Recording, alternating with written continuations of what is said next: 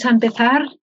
Hola Joan, gracias por, por, estar aquí, por haber aceptado hacer este encuentro y esta, y esta conversación sobre el cine asiático en filming, eh, sobre todo porque tú eres uno de los representantes, una de las cabezas más visibles de la plataforma y llevamos ya mucho tiempo también hablando, trabajando, negociando, intentando pues realmente que este canal eh, Casa Asia en filming tenga un papel específico, sobre todo, en primer lugar, para promover el cine asiático en, nuestro territorio, en este país, porque creemos que a pesar de todo y a pesar de que hay muchos aficionados al cine asiático, evidentemente eh, no es una panacea, hay que ampliar, digamos, esa fascinación que para algunos ejerce el cine asiático a muchos más públicos de los que realmente eh, piensan en ese cine, quieren ver ese cine, ¿no? Como vosotros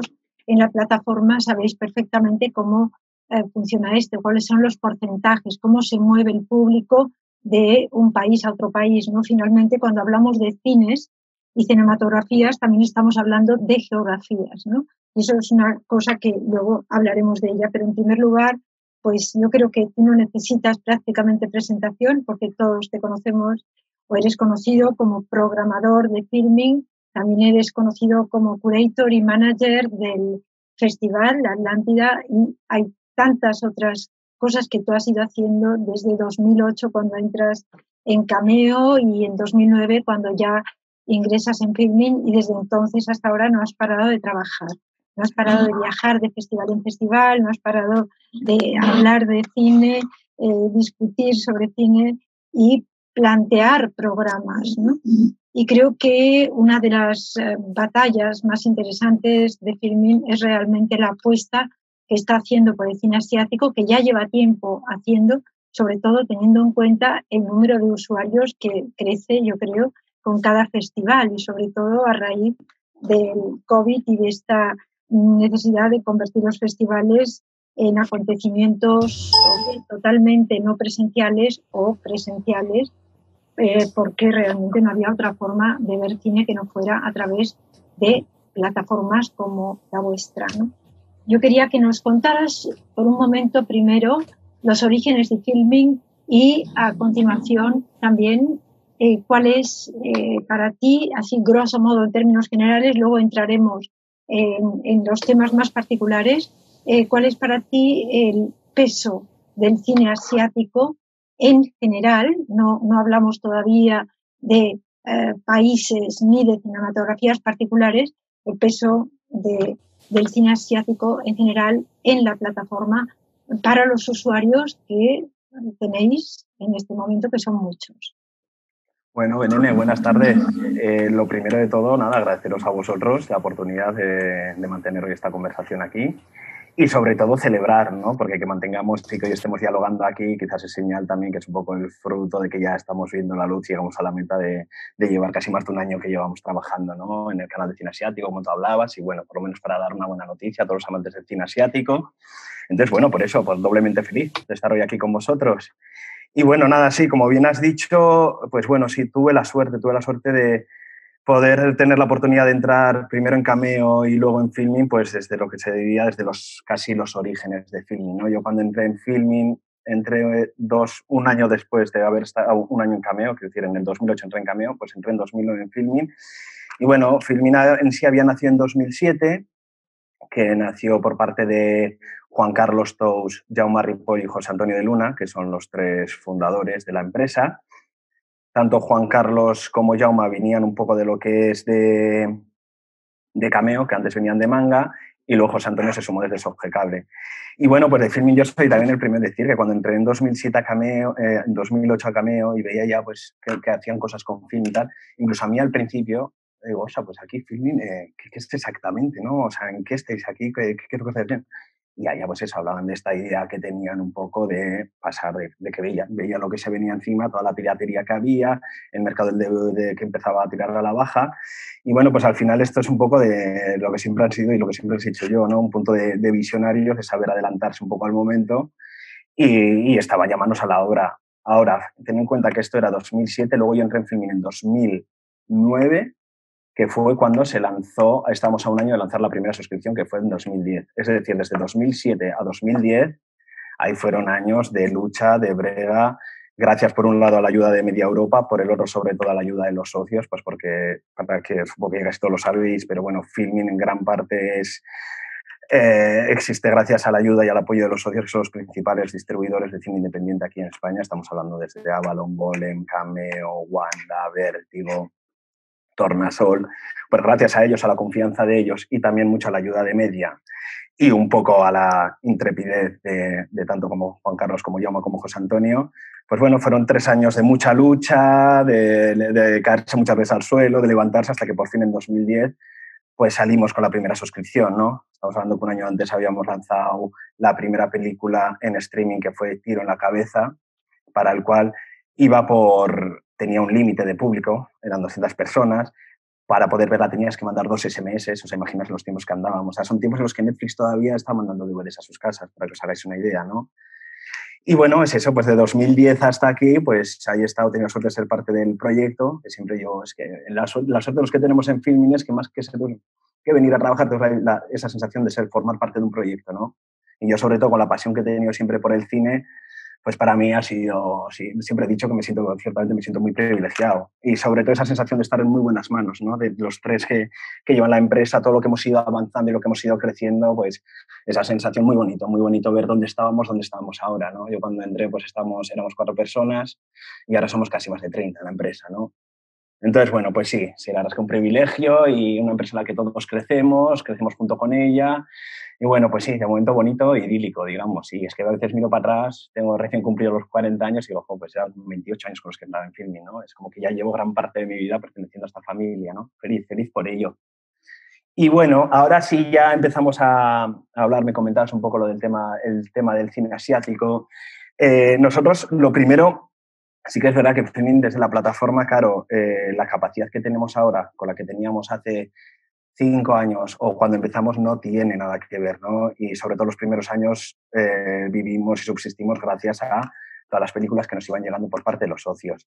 Entonces aquí el cine asiático que empezamos a tener que nos llegaba era el cine asiático que estaba hablando, pues que estrenaba Golem, por ejemplo, con, con Hirokazu Koreda, el cine de Koreda, el cine de Yasanke, algunos autores claves de renombre del cine contemporáneo, que estamos hablando de unos autores que en cierta forma ya tienen, más allá de ya tener un recorrido, son, son autores que funcionan, ¿no? Y tanto Coreda como, no tanto Sanke, pero sí Coreda, como ahora estamos con el cine coreano, que hablamos de Bon Joon-ho, por ejemplo, pues son autores que sí que funcionan, ¿no? Y son autores que los tenemos aquí en la cartelera comercial y te estrenan las películas y sacan buenos números, ganan grandes premios en festivales. Y, y, y, y, eso es claro, es evidente. El problema un poco con el cine asiático, con el cine asiático viene un poco ya cuando empezamos a tirar para debajo, ¿no?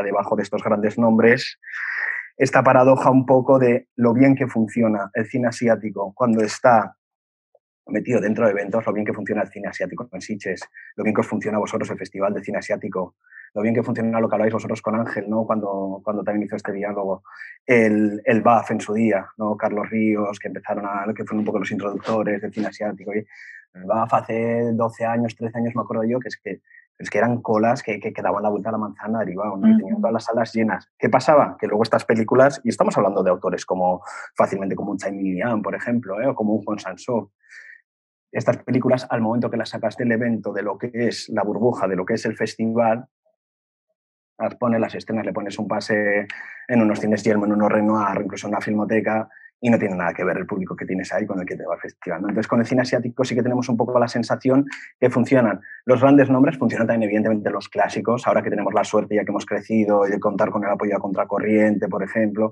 películas de Kurosawa, películas de Ozu, es un cine que funciona maravillosamente, el cine clásico funciona maravillosamente.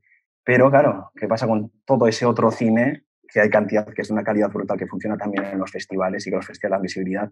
¿Qué pasa en el momento que pasan a la, en el momento que pasan a la dimensión comercial, ¿no? a la esfera comercial.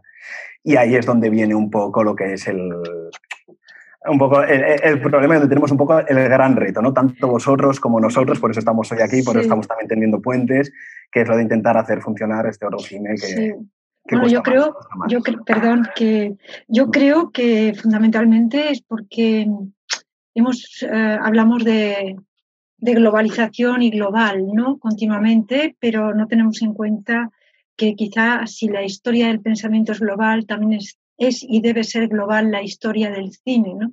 Y por lo tanto hay que incorporar todas estas cinematografías, no solo las más conocidas, ¿no? Ni los autores más conocidos, porque, bueno, son islas, ¿no? Que están en, en pero en Asia hay una producción en ciertos países como India o Bangladesh. El cine de Bangladesh, por ejemplo, prácticamente no se conoce y Bangladesh produce casi tanto cine como la India son casos muy específicos, pero que nosotros a raíz del festival y de la programación de cine asiático que tenemos a lo largo del año, nos vamos dando cuenta ¿no? de, las cosas que nos vamos encontrando. ¿no? Entonces, yo, mm, eso es algo que también estuvimos hablando hace unos días, y yo quisiera que entráramos un poco en lo que es eh, las cinematografías más particulares, ¿no? ¿Te acuerdas que ah, hicimos casi un mapa donde hablábamos de Japón, hablábamos eh, de China, hablábamos de Corea, por un lado, ¿no? el sudeste asiático, pero luego, por ejemplo, tenemos dos extremos, que son Asia-Pacífico, con Australia y Nueva Zelanda, y tenemos, por otro lado, todo lo que es Asia Central y el este de Asia, es decir, que nos encontramos, bueno, Asia Central y Meridional, nos encontramos con otros países que han aparecido hace pocos años en el escenario, ¿no? Eh, que son tanto Kazajstán, Kirguistán, ¿no? los TANES, las ex repúblicas soviéticas, por un lado, que tienen además una fijación en, esa, en ese cine soviético eh, de las vanguardias de principios del siglo XX, y eh, por otro lado tenemos pues unas cinematografías como la, de Tailandia, ¿no? que ha aparecido con una figura clave que era Pichatpong, ¿no? Cepul. Entonces, tenemos figuras que desencadenan el interés por cinematografías sobre las que antes nadie hablaba ni nadie se interesaba. Entonces, bueno, aquí tenemos, bueno, yo creo que es, es interesante verlo y sobre todo tú lo has dicho al principio. Es decir, hay cinematografías de autor que realmente llaman la atención y, que, bueno, son conocidas. Y por otro lado, hay otras cinematografías que son completamente ignoradas y que tampoco inspiran eh, demasiada confianza, ¿no? Si hacemos un poco el mapa, tú hablabas antes de Japón y has dicho que, claro, el cine clásico japonés quizás sea de ese mapa el cine más conocido, ¿no? Pero, por ejemplo, hay un cine mudo chino que es importantísimo. Nosotros lo pasamos hace años y hicimos toda una selección, por ejemplo, pero mm, quizá habría que recuperarlo, ¿no? Que habría recuperar todas esas cinematografías que, con su historia particular, ¿no? Hablábamos también, y ahora lo disperso todo un poco, pero tú lo ordenarás muy bien, del cine afgano, ¿no? Del cine afgano más clásico del siglo XX, ¿no? Parte del cual se ha perdido, fue destruido por los talibanes, etcétera, etcétera. Pero se está intentando recuperar una parte y digitalizando las bobinas de 35 milímetros. Pero bueno, digamos que eh, aquí eh, tú dentro de ese mapa, digamos, como programador, eh, puedes y tienes una idea muy clara de cómo se distribuye el interés de los usuarios. Aquí, dentro de un poco la, paradoja que rodea todo esto, ¿no? yo creo que aquí hay que separar, por un lado, estas cinematografías en las cuales que son más emergentes, que quizás son más desconocidas, son más indómitas, quizás no tienen grandes nombres referentes que les puede sonar a la gente porque haya ganado grandes premios en los festivales. Entonces creo que son cinematografías en las cuales hay que trabajarlas de una forma diferente porque al final tienes que un poco llamar al público para que quiera, le llame la atención el adentrarse en un terreno desconocido, un terreno indómito. Hablamos también, Menene, que al fin y al cabo el cine es una forma de, de poder viajar, de conocer culturas diferentes, países diferentes. Y si en Asia tenemos que son prácticamente el polo opuesto a nosotros en muchísimas cosas, ¿no?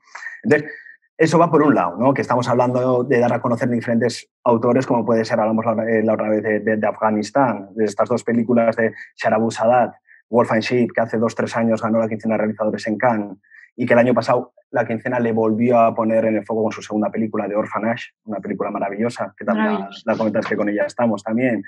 Autores como Emir Baygazin en Kazajistán, que tiene una trilogía maravillosa, Harmony Lesson, sobre todo la primera parte, luego hizo The Bounded Angels y luego The Bounded Angels, y luego hizo una tercera película también. Harmony Lesson tuvo premios en Berlín, de hecho, ¿no?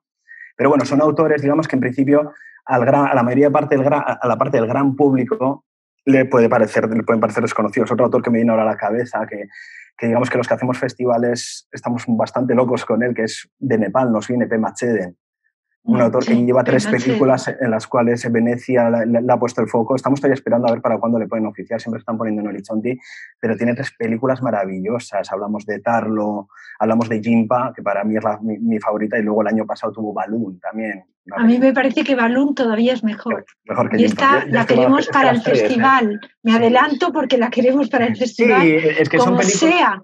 Sí, son películas visualmente muy potentes, muy trabajadas y películas aparte con las que viajas realmente al Nepal y estás con ellos y ya no solo estás, eh, te, das cuenta de sus conflictos y les acompañas sus conflictos a ellos, sino que es que estamos hablando de unas cinematografías muy, muy, muy, muy ricas también a nivel, o sea, con un potencial brutal a nivel cinematográfico, ¿no?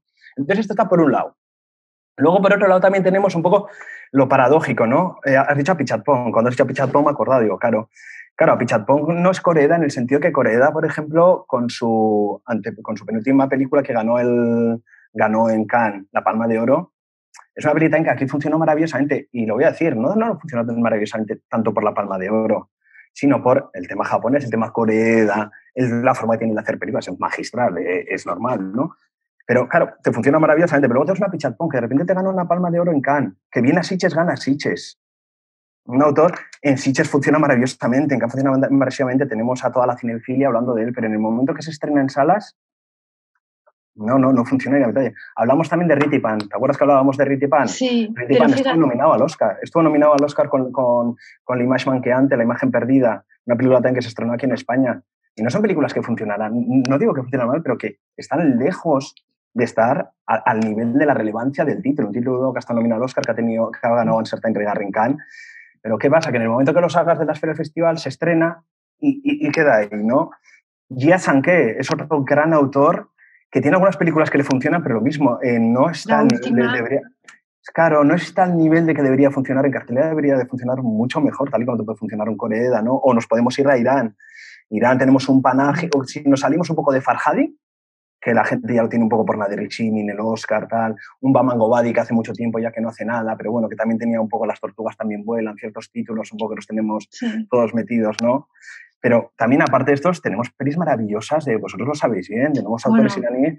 En Filmin tenemos una película que se titula Fish and Cat, por ejemplo, de Sharon Mokri, vosotros tuvisteis su segunda película eh, en la edición del año pasado, que era Invasion. Y estoy hablando de una. Fish and Cat es una película de un plano secuencia de dos horas y cuarto. Un plano secuencia que por, yo por primera vez en mi vida, y me dice que otra cosa no, pero sí he visto. De repente estaba experimentando un plano secuencia que rompía totalmente la lógica sobre el espacio y tiempo a la que en principio está anclado un plano secuencia. Estás hablando de una película que no se corta, en la que viajas en diferentes tiempos sin cambiar el plano secuencia, viajando por una localización son películas, y Sitges la tuvo, de hecho, y creo que tuvo premio en Sitges, la tuvo en Nuevas Visiones.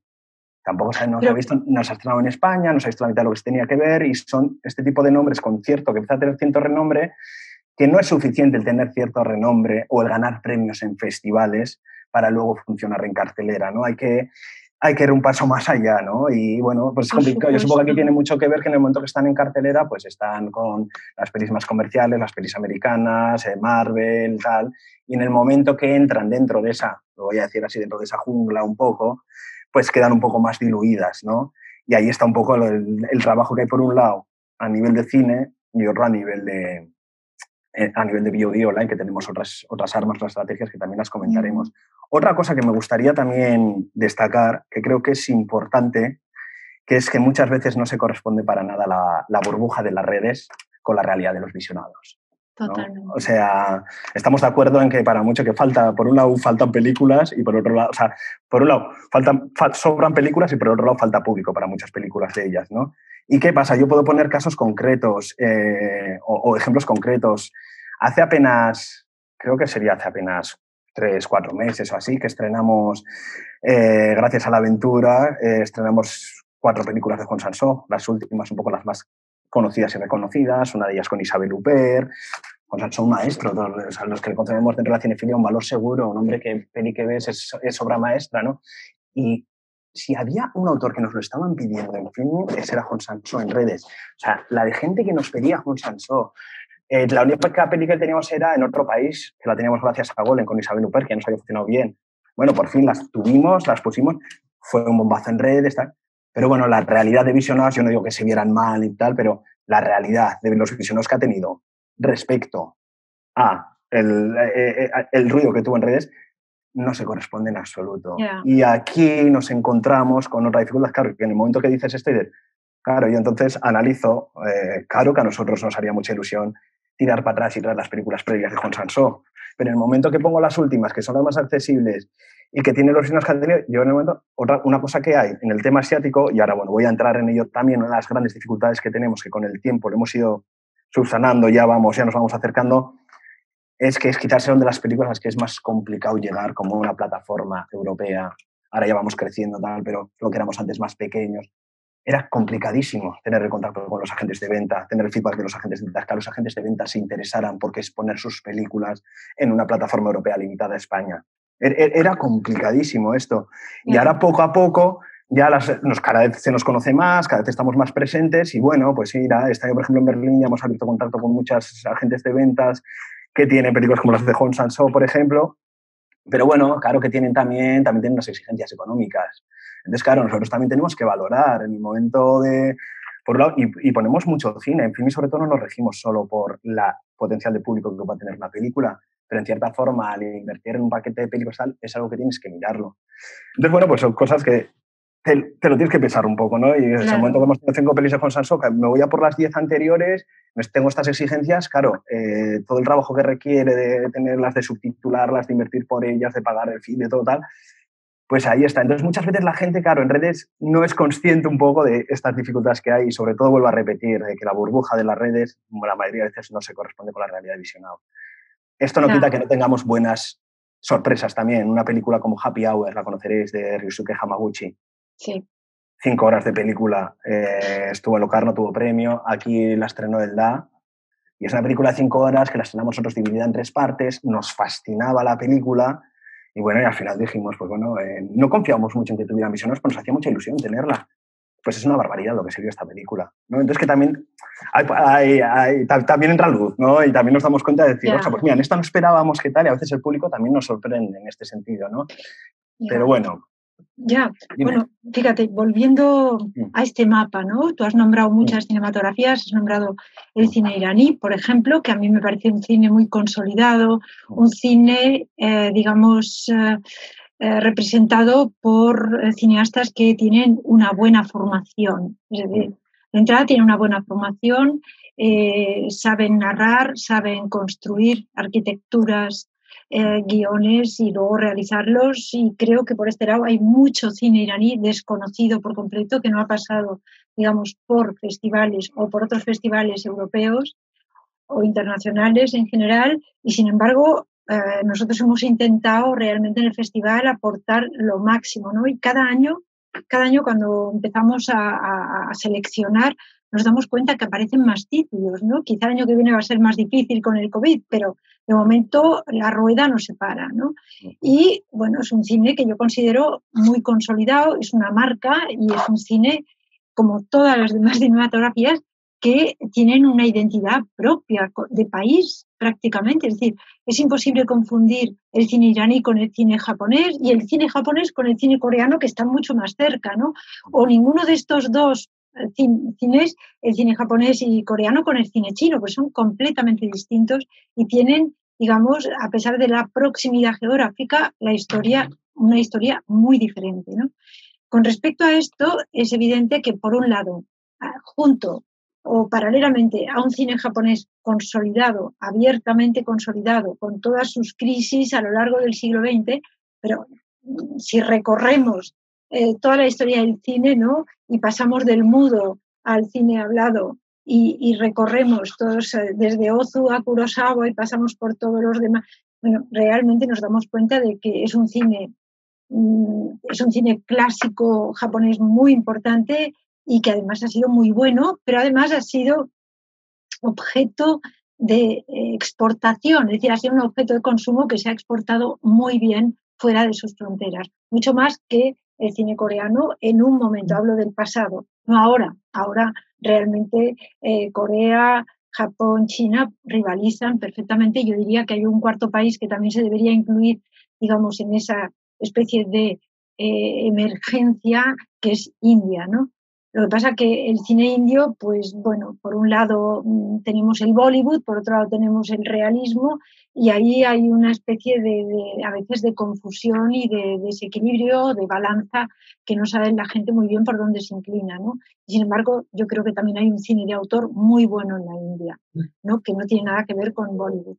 Pero nos encontramos realmente en un mapa importante. Y quería contestarte un poco sobre Apichatpong, que lo hemos comentado más de una vez, y es que mm, a veces el crítico que habla tan bien de la película no se queda a ver la película. Y eso después tiene unas consecuencias inmediatas. Puede hablar muy bien de la película sobre la marcha, pero mm, a lo mejor se queda dormido en el cine y bueno, mm, no ve más allá. Es decir, si, habla bien dentro de lo que cabe, por lo menos, porque luego está el que encima no la ve y habla mal, que es, que, es peor todavía. Eso es peor. Eso es el que se queda dormido y habla mal, que, que, también. Bueno, pero además es, en fin, tampoco me meto con esto, pero quiero mm. decirte que a veces, como tú has dicho, hay una distancia entre lo que se dice y lo que es finalmente, y eh, esto quizá es lo que hace que en el momento de plantearla al usuario no, se consuma como se pueden consumir otros, otras producciones. ¿no? Yo quisiera que ampliáramos un poco ese mapa que tú estabas dibujando y también contrarrestáramos todo este sudeste asiático, ¿no? esos grandes países que tienen largas historias, ¿no? Eh, y aquellos que no tienen tanta historia.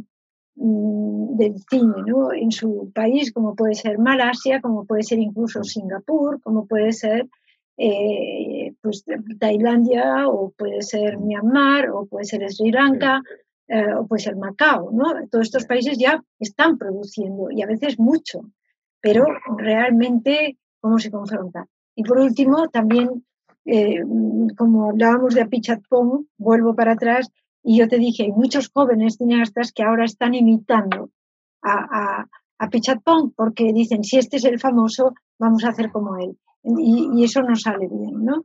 Pero bueno, vuelve para atrás sobre todo para ese mapa, para ampliar un poco mm. ese mapa, ¿no? El mapa eh, que para mí eh, empieza en, en, Asia Central con los Kirguistán, todos los Tanes, y mm. continúa en Afganistán, Pakistán en otra medida. Es decir, aquí hay, hay realmente, hay, ya tienes un tema importante, ¿no? Sí. puedes un poco... Bueno, sí, ahora por ejemplo que estabas diciendo nombres de países, ¿no? Y pensaba, ¿no? Que por ejemplo hablamos de Malasia o cuando comentabas también, bueno, yo a, mí me viene también a la cabeza Taiwán, comentabas, comentabas Birmania, ¿no? Por ejemplo, en Malasia tenemos un autor como Tsai Ming-yan, que es otro de los grandes, ¿no? A través del cual podemos empezar un poco a escarbar lo que es en el cine que nos viene de Malasia, ¿no? Y hablamos de otro autor también, que de Tsai Lian, aquí en España, quizás me estoy confundiendo, creo que también la de What I Miss It There se llegó a estrenar, creo que había, no sé si intermedio o versus, había alguna edición de What I Miss It There, pero Lian, si no, la gente aquí lo reconoce por el sabor de la sandía. Por el sabor de la sandía, por ese contenido también, es una película maravillosa también, pero por ese contenido un poco que tiene más erótico, más tal, que el distribuidor pudo poner los ojos en ella, tal. Pero hablamos de un gran nombre, el cual apenas nos ha llegado aquí a salas comerciales, un gran nombre que cada vez que hay una película suya en un gran festival del mundo es una, una absoluta celebración. Y con Chamilian también podemos comentar de, es una de nuestras cuentas pendientes que teníamos en Filming hace tiempo y, por fin en mayo pudimos incluir Stray Dogs, que es una obra bárbara y también Journey to the West, una propuesta ya, digamos, más radical. Y bueno, también podría decir un poco lo mismo, ¿no? De Stray Dogs la celebración fue brutal en redes, los visionados no han sido tanto, ¿no? Es, es otro ejemplo más. Luego hablamos de Birmania. Has dicho Birmania y yo, por ejemplo, en Birmania tengo un gran descubrimiento de estos últimos años y que le daremos poco también en este canal que estamos trabajando, que es Midiset. Midiset, eh, yo lo he conocido por tres pelis, lo descubrí primero por The Road to Mandalay, que la tuvisteis vosotros en, en el festival y, la hemos firmado y la incluiremos en el canal. Luego hizo un documental maravilloso que estuvo en Berlín en Forum que era 14 Apples. Y a mí luego la que me acabó de ganar completamente es con Nina Wu, una película que sé que no ha sido santo devoción de todo el mundo, pero a mí me pareció maravilloso, que tiene esta denuncia un poco lo que sería el universo Weinstein. Pasa un poco también una película con ecos de, de Irma Beth, visualmente, estéticamente súper bien trabajada. Eh, para mí, o sea, es, es, exquisita la película, aparte de que, bueno, tiene su punto perverso también, pero es una película muy ambiciosa, muy compleja, muy rica, que también hizo Khan en Alsertegar y la tuvimos en Sitges también, estuvo en Sitges el año pasado, que también la hemos firmado, y creo que es, es un autor en el, que, en el que merece poner foco, ¿no? Luego también Tailandia, has comentado. En Tailandia, es lo que has dicho me hace gracia, es lo que hablabas, ¿no? De esta sensación de cuando salió Pichatpong, también en los que hacemos festival nos hemos comido una barbaridad de películas en las que llevas 15 minutos de película y ya estás, no estás viendo una película, una cosa es tener referentes en los cuales se vea, no sé, y otra cosa ya es ver, intentar ser alguien que no eres, ¿no? Dentro de esa película.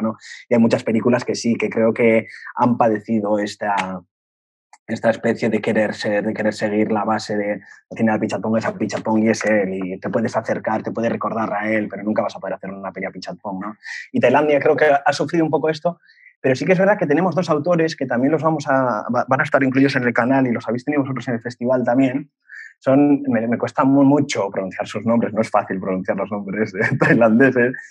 Uno era el director de Vanishing Point, Jack, Krawal Tamarón o algo así, y luego la otra era Anocha, Anocha Suachi, Suachi Compong o algo así, es que no soy muy malo poniendo. Es, yo digo los títulos para la gente que está escuchando que pueda, que pueda consultaros, que es By the Time It Gets Dark.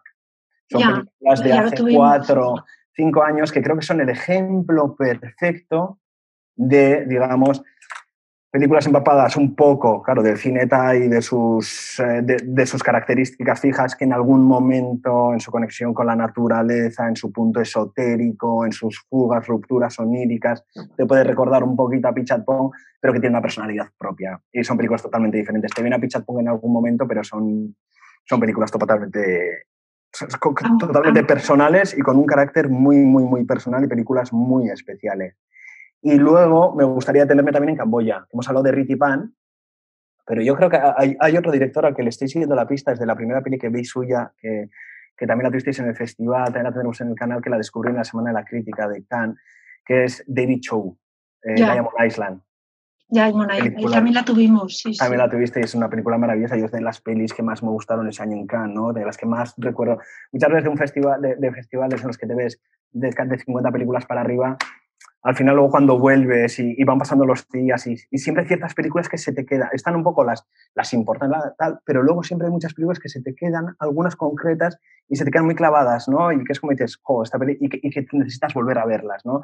Y, y, Diamond Island es una de estas pelis que creo que las tenéis vosotros en España y no ha tenido más, tuvo muy buenas críticas en Cantal, y bueno, también es, es un director David Choval que creo que, que merece seguir la pista. Y luego me gustaría, para reivindicar otro nombre, me voy a centrar otra vez en otra cinematografía que es más, más habitual, los contantes, que es China, ¿no? En China, la vasta China, ¿no? Pero en China me gustaría hablar mucho de un autor que se llama Johnny Ma.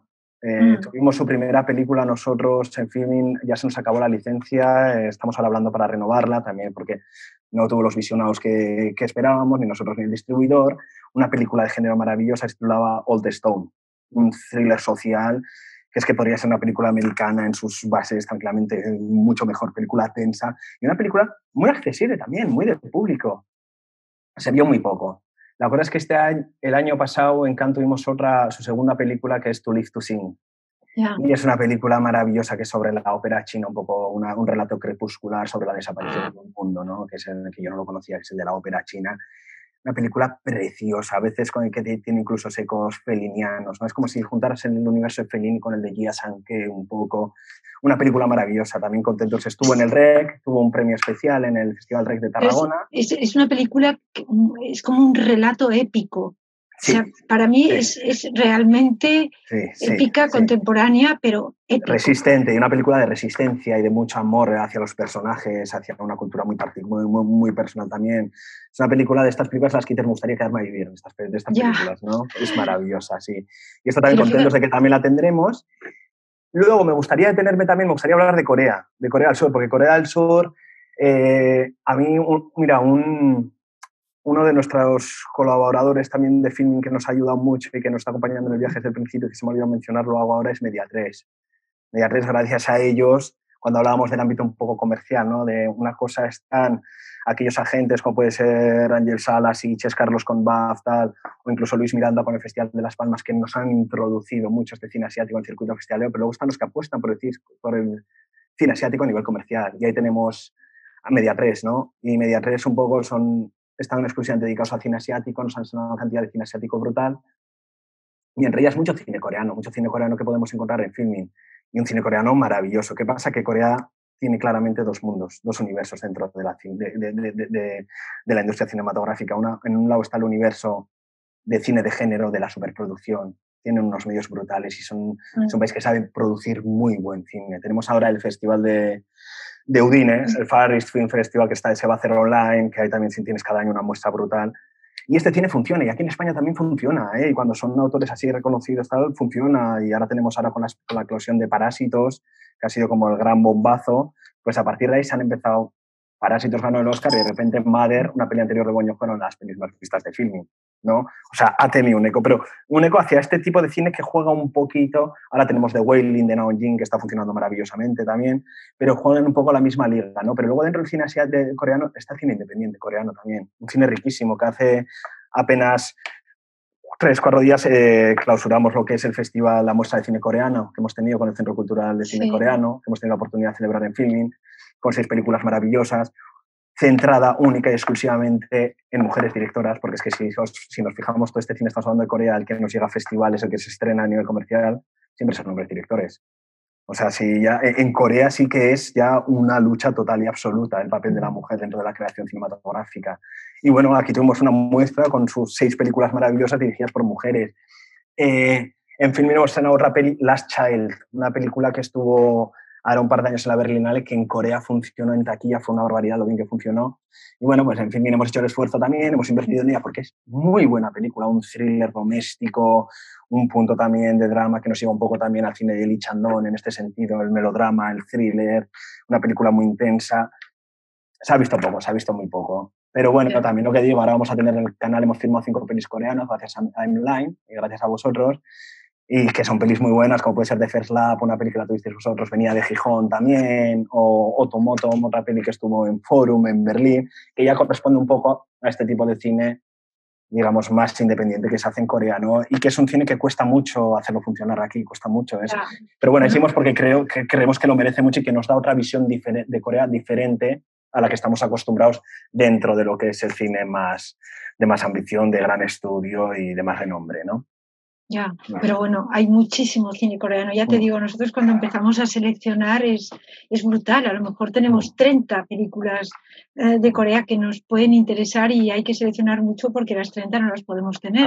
¿no? Por ejemplo, pero hay, realmente hay una gran, gran producción y lo mismo en, en Japón. Es decir, son dos países que rivalizan y que mm. yo creo que están a la altura el uno del otro e incluso te diría que en algunos casos eh, uno pasa por delante del otro, ¿no? en un momento dado es, es Coreda, en otro momento es tal, y entonces, bueno, ¿no? Parásitos, como tú has dicho, ha sido muy útil en este sentido porque hay gente que de repente ha descubierto que había un cine asiático y que había un cine coreano y decían, ah, pues eso, pues es bueno, ¿no? Te decían cosas así, ah, pues yo iré al festival este año. Bueno, tenemos gente que ha descubierto, tenemos gente que ha descubierto una película como Old Boy gracias a Parásitos una película como Old Boy, ¿no? O sea, que, que, es como, dentro de lo que es el cine coreano, el cine de género, el cine fantástico, es una de las grandes pelis y de las que más eh, impacto han tenido en los últimos 20 eh, años, ¿no? Eh, pero bueno, pero esto, esto es bueno, esto es una gran señal, ¿no? Y eso, en fin, es algo que hacemos, ¿no? Pues en el momento que ganó Parásitos,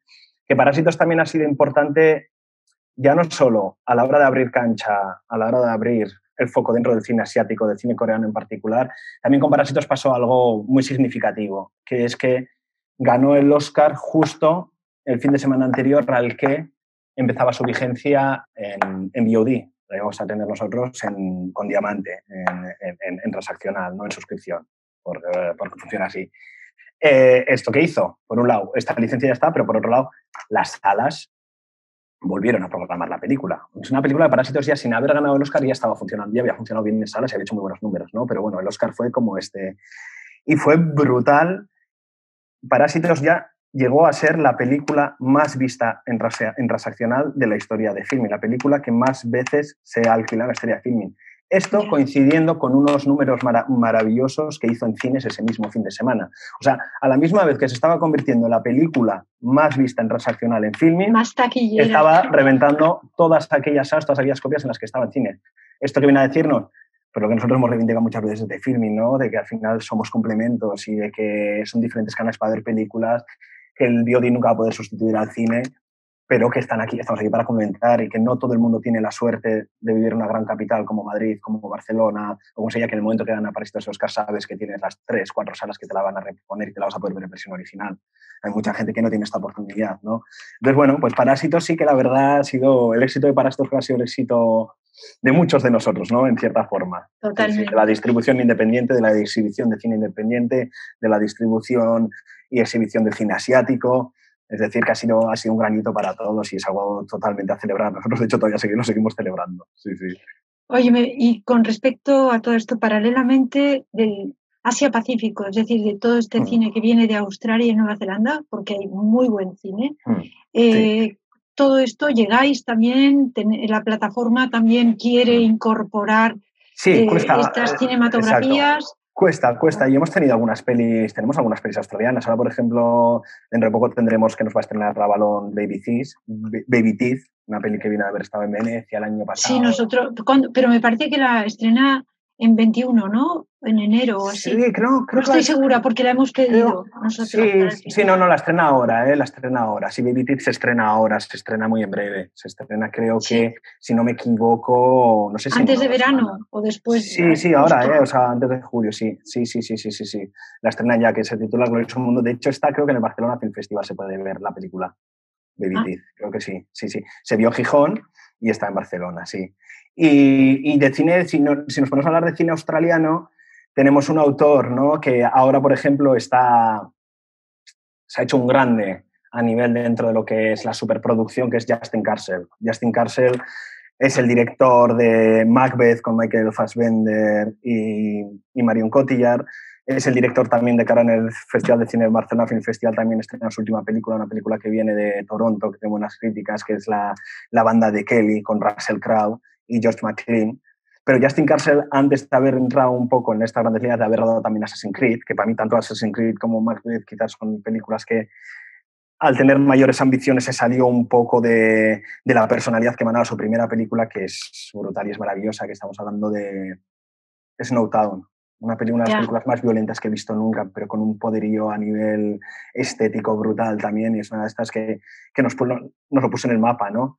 Luego también dentro del, del cine australiano, claro, el cine australiano tenemos el gran, el gran referente que es Peter Weir, ¿no? Otro también que tenemos la última hora en filming y dentro de lo que es el cine clásico también para ver que hay también una, una gran tradición de cine. No a olvidar que títulos como míticos como La boda de Muriel son películas australianas.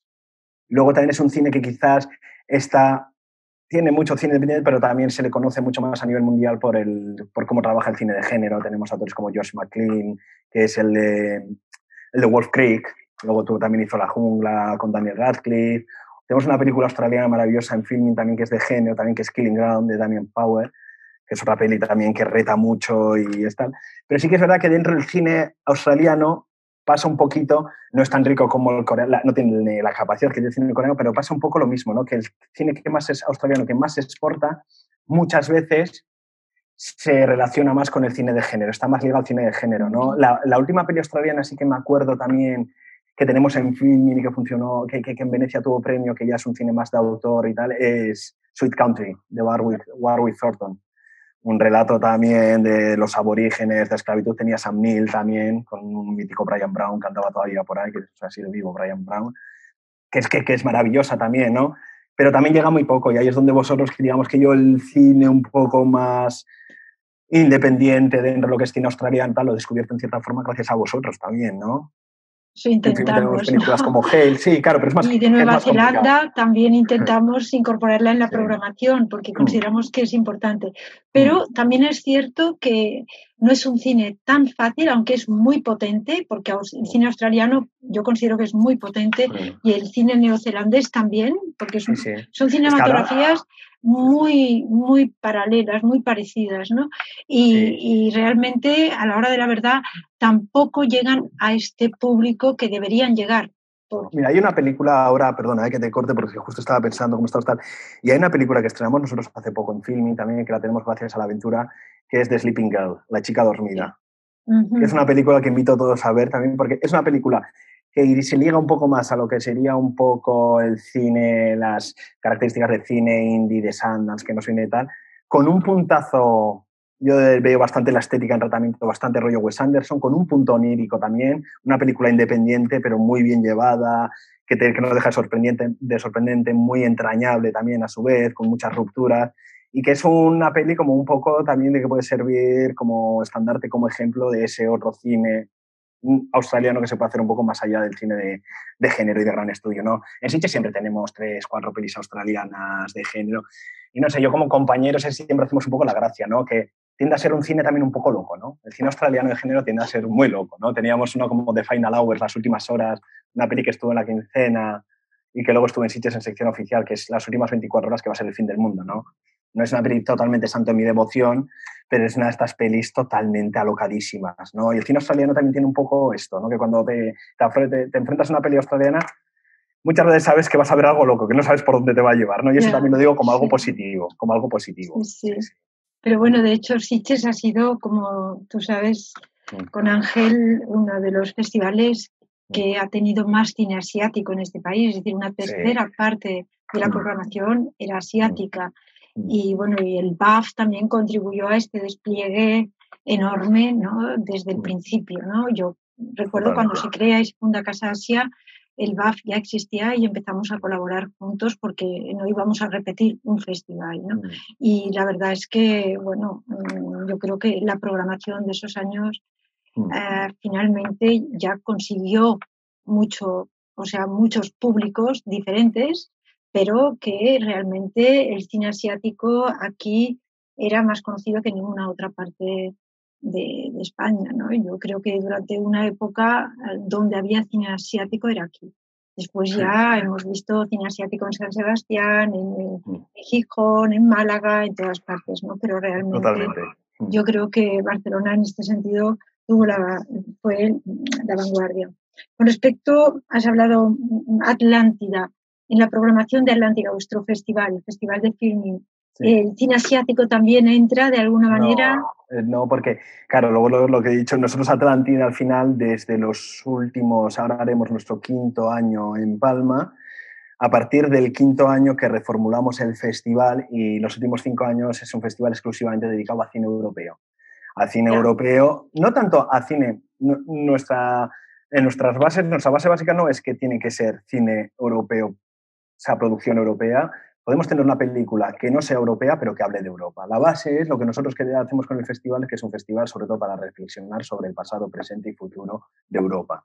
¿no? Creemos que el cine también muchas veces se puede utilizar como una herramienta y en este sentido creo que estamos en un momento en el que toca, toca utilizarlo y creo que muchas veces funciona mucho mejor y puede ser mucho más conciso, certero y honesto, en cierta forma, que los medios de comunicación ¿no? a la hora de acercarte a ciertas realidades, a ciertas situaciones, a la hora de, reflexionar sobre grandes problemáticas que tenemos ahora mismo. ¿no? Entonces, claro, es un festival en el que contamos con la ayuda de Media Europa y en el cual está, es un festival de unas características muy especiales, que más que haya de hacerse en formato híbrido o eh, físico y, y online, pues las secciones eh, responden básicamente a temáticas, ¿no? Las secciones, vamos desde la sección de memoria histórica, la sección de muros y fronteras, la sección de generación, que reflexiona un poco sobre las problemáticas que tiene la juventud de hoy en día. También tenemos la sección de doméstica, de cómo influye lo que es el estado social, político en las esferas íntimas, familiares, las relaciones de pareja, eh, ¿no?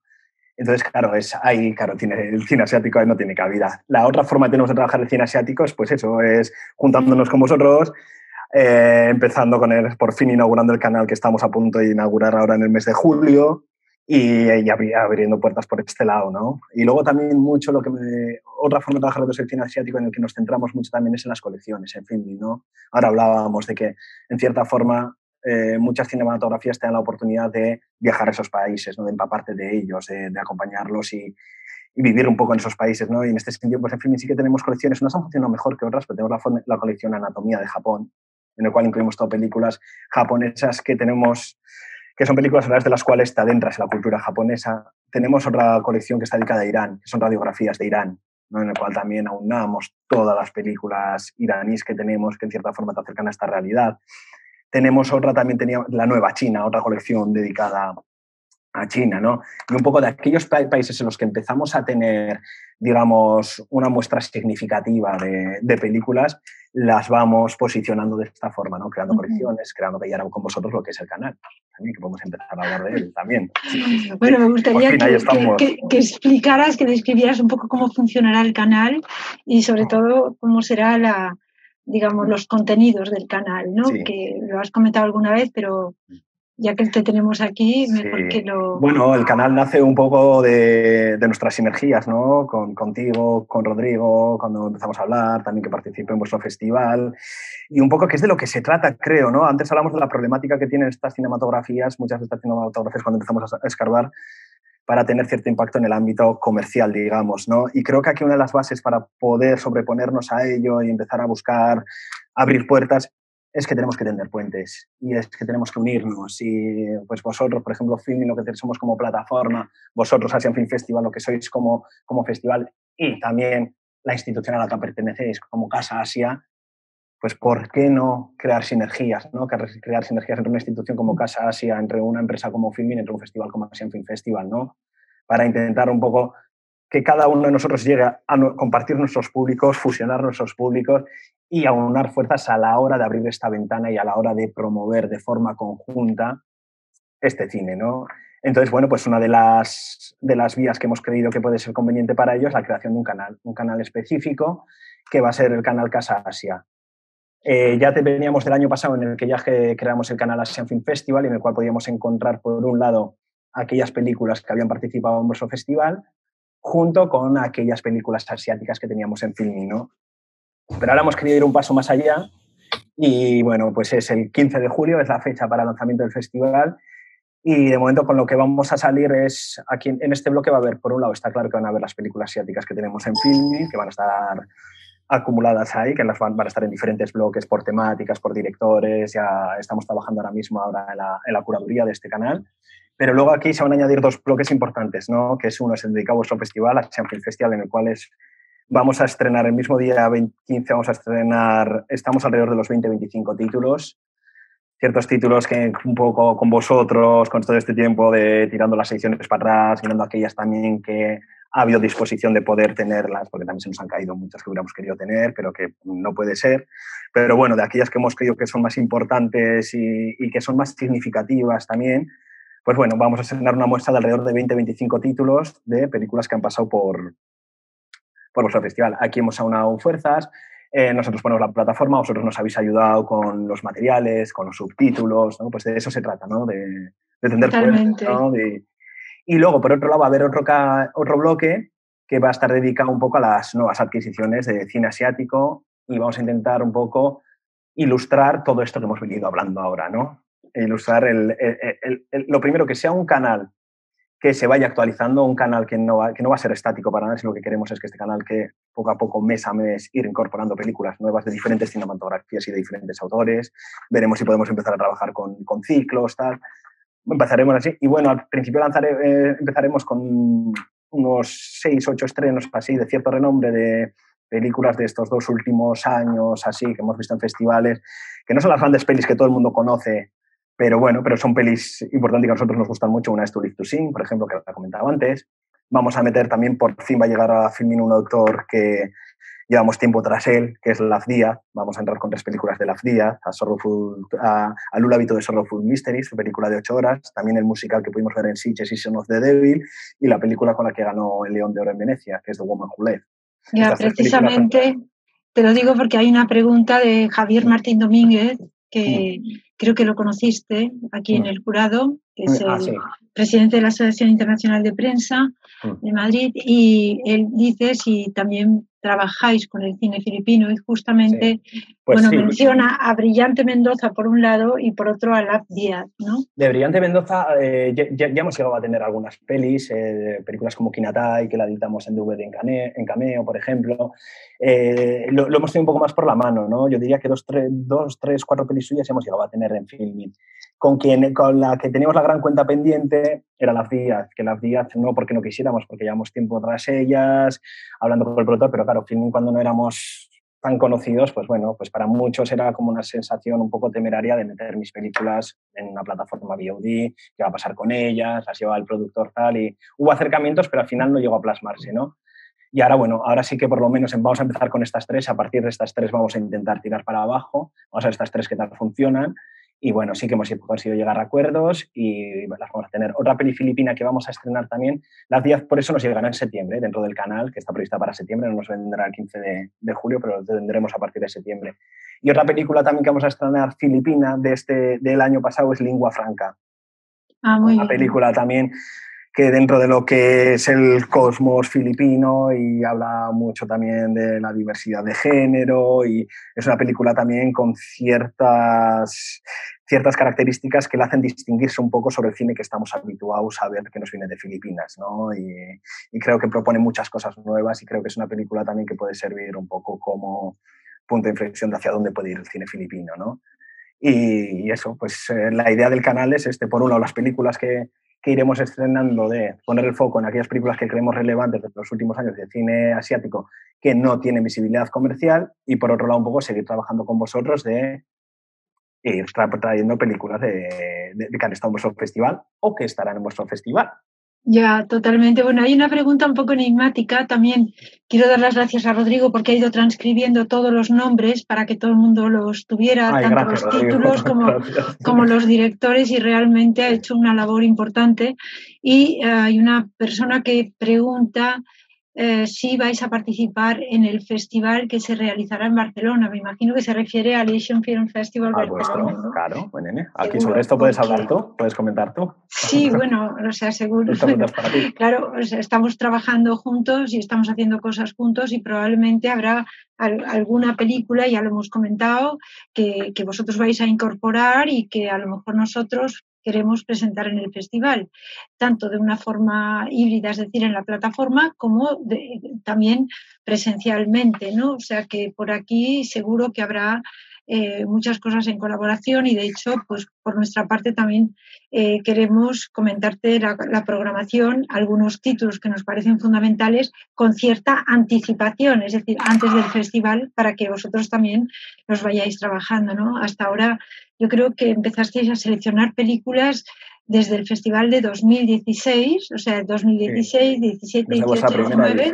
Desde que sois hay, exacto, sí. De estos, de estos cuatro festivales ha habido ya una selección de, de, mm. películas importante y por lo tanto, es decir, quizá ahora es la ocasión de que podamos hacerlo con anterioridad y contar con filming también en algunas recomendaciones que nos parecen importantes, sobre todo porque nos hemos dado cuenta que mientras negociábamos o hablábamos, eh, coincidíamos en títulos que vosotros ya habíais pedido y que nosotros estábamos pidiendo o que ya habíamos pedido y que todavía no nos habían contestado o que ya nos habían contestado. Bueno, aquí hay mm, bueno, personas que aclaran, que hablan de lo que has ido comentando tú, y dando más nombres o diciendo este era el actor, esta, aquí otra pregunta sobre el canal Casa siempre ya lo hemos contestado y gente que te da las gracias eh, por, por, tu participación y en fin, aquí eh, bueno, yo creo que yo creo que podemos finalizar porque llevamos ya mucho rato y, bueno, son lo que, lo, que podríamos tirarnos, ¿no? Porque mira si nos faltan todavía países por recorrer. ¿eh? Bueno, nos quedan muchas cosas, es decir, que podríamos estar hablando durante muchas horas de todas estas, digamos, eh, cinematografías que son minoritarias, eh, tanto por geografía como por el estado del cine en un país, ¿no? Y todos lo sabemos. como te digo, a veces se, canaliza todo en torno a una figura y, después eh, vemos que, que, eso no tiene mucho sentido, pero esa figura te llama la atención para que vayas a explorar un poco ese cine, ¿no? lo que se está haciendo, lo que se ha hecho. Y por otra parte, eh, y eso ya es una pregunta que te hago yo porque, bueno, la hemos comentado sobre esto, pero yo creo que también sería interesante que se pudiera hacer el archivo filming eh, en, el sentido para ciertas cinematografías como la afgana, mm, como decía muy al principio de la, de la sesión, porque, bueno, quizás vamos a tener una posibilidad para poder reunir algunos títulos. El problema está en que, eh, bueno, la directora de la filmoteca me, ha comentado de la filmoteca afgana, ¿no? Que tiene muchos problemas para poder digitalizar. También los tenían Filipinas, pero Filipinas tiene un fondo eh, de LAC Díaz, de Bricho Santos y de muchos otros de una misma época de años 70 y 80 que es impresionante. Y han conseguido ir digitalizando aunque, bueno, hay películas que por mucho esfuerzo que se haya hecho están muy quemadas y por lo tanto, bueno, pasas de, una escena a otra y el puente queda absolutamente ennegrecido, por lo tanto no puedes verlo todo.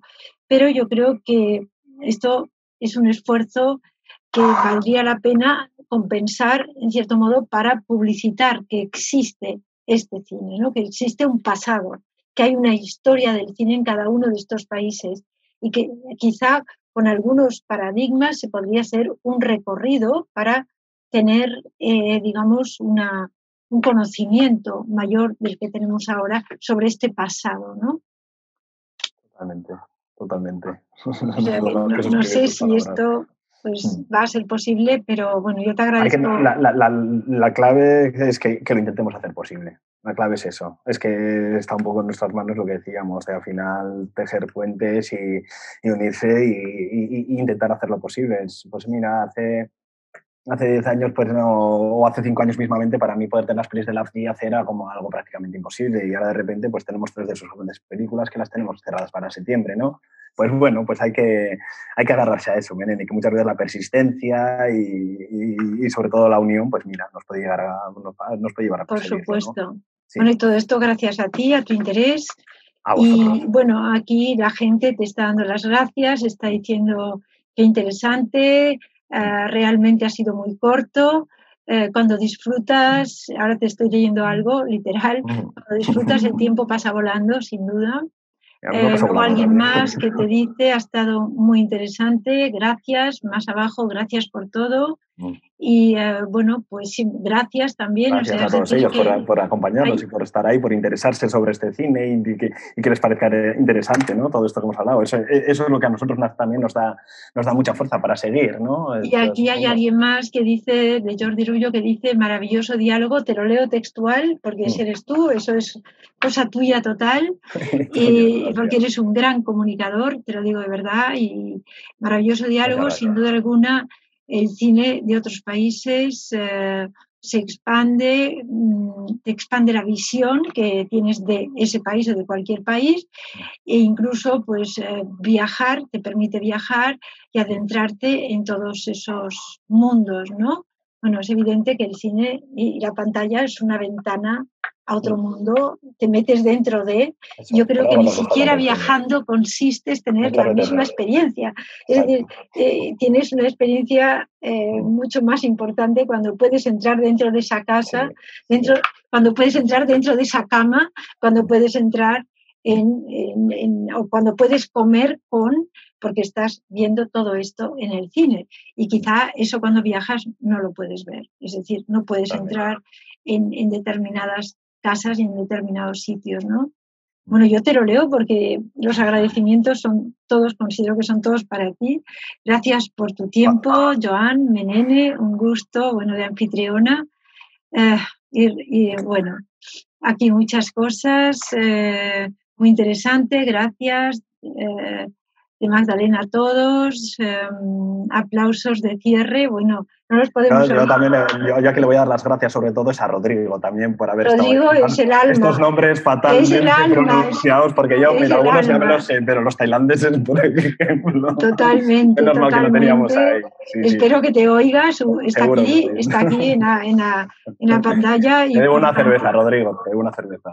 Es, Rodrigo, ¿puedes abrir el, el, el micro, please? A ver, no lo abre, pero no lo sé. Rodrigo, abre el micro. de, nada, con gusto. ¿Eh?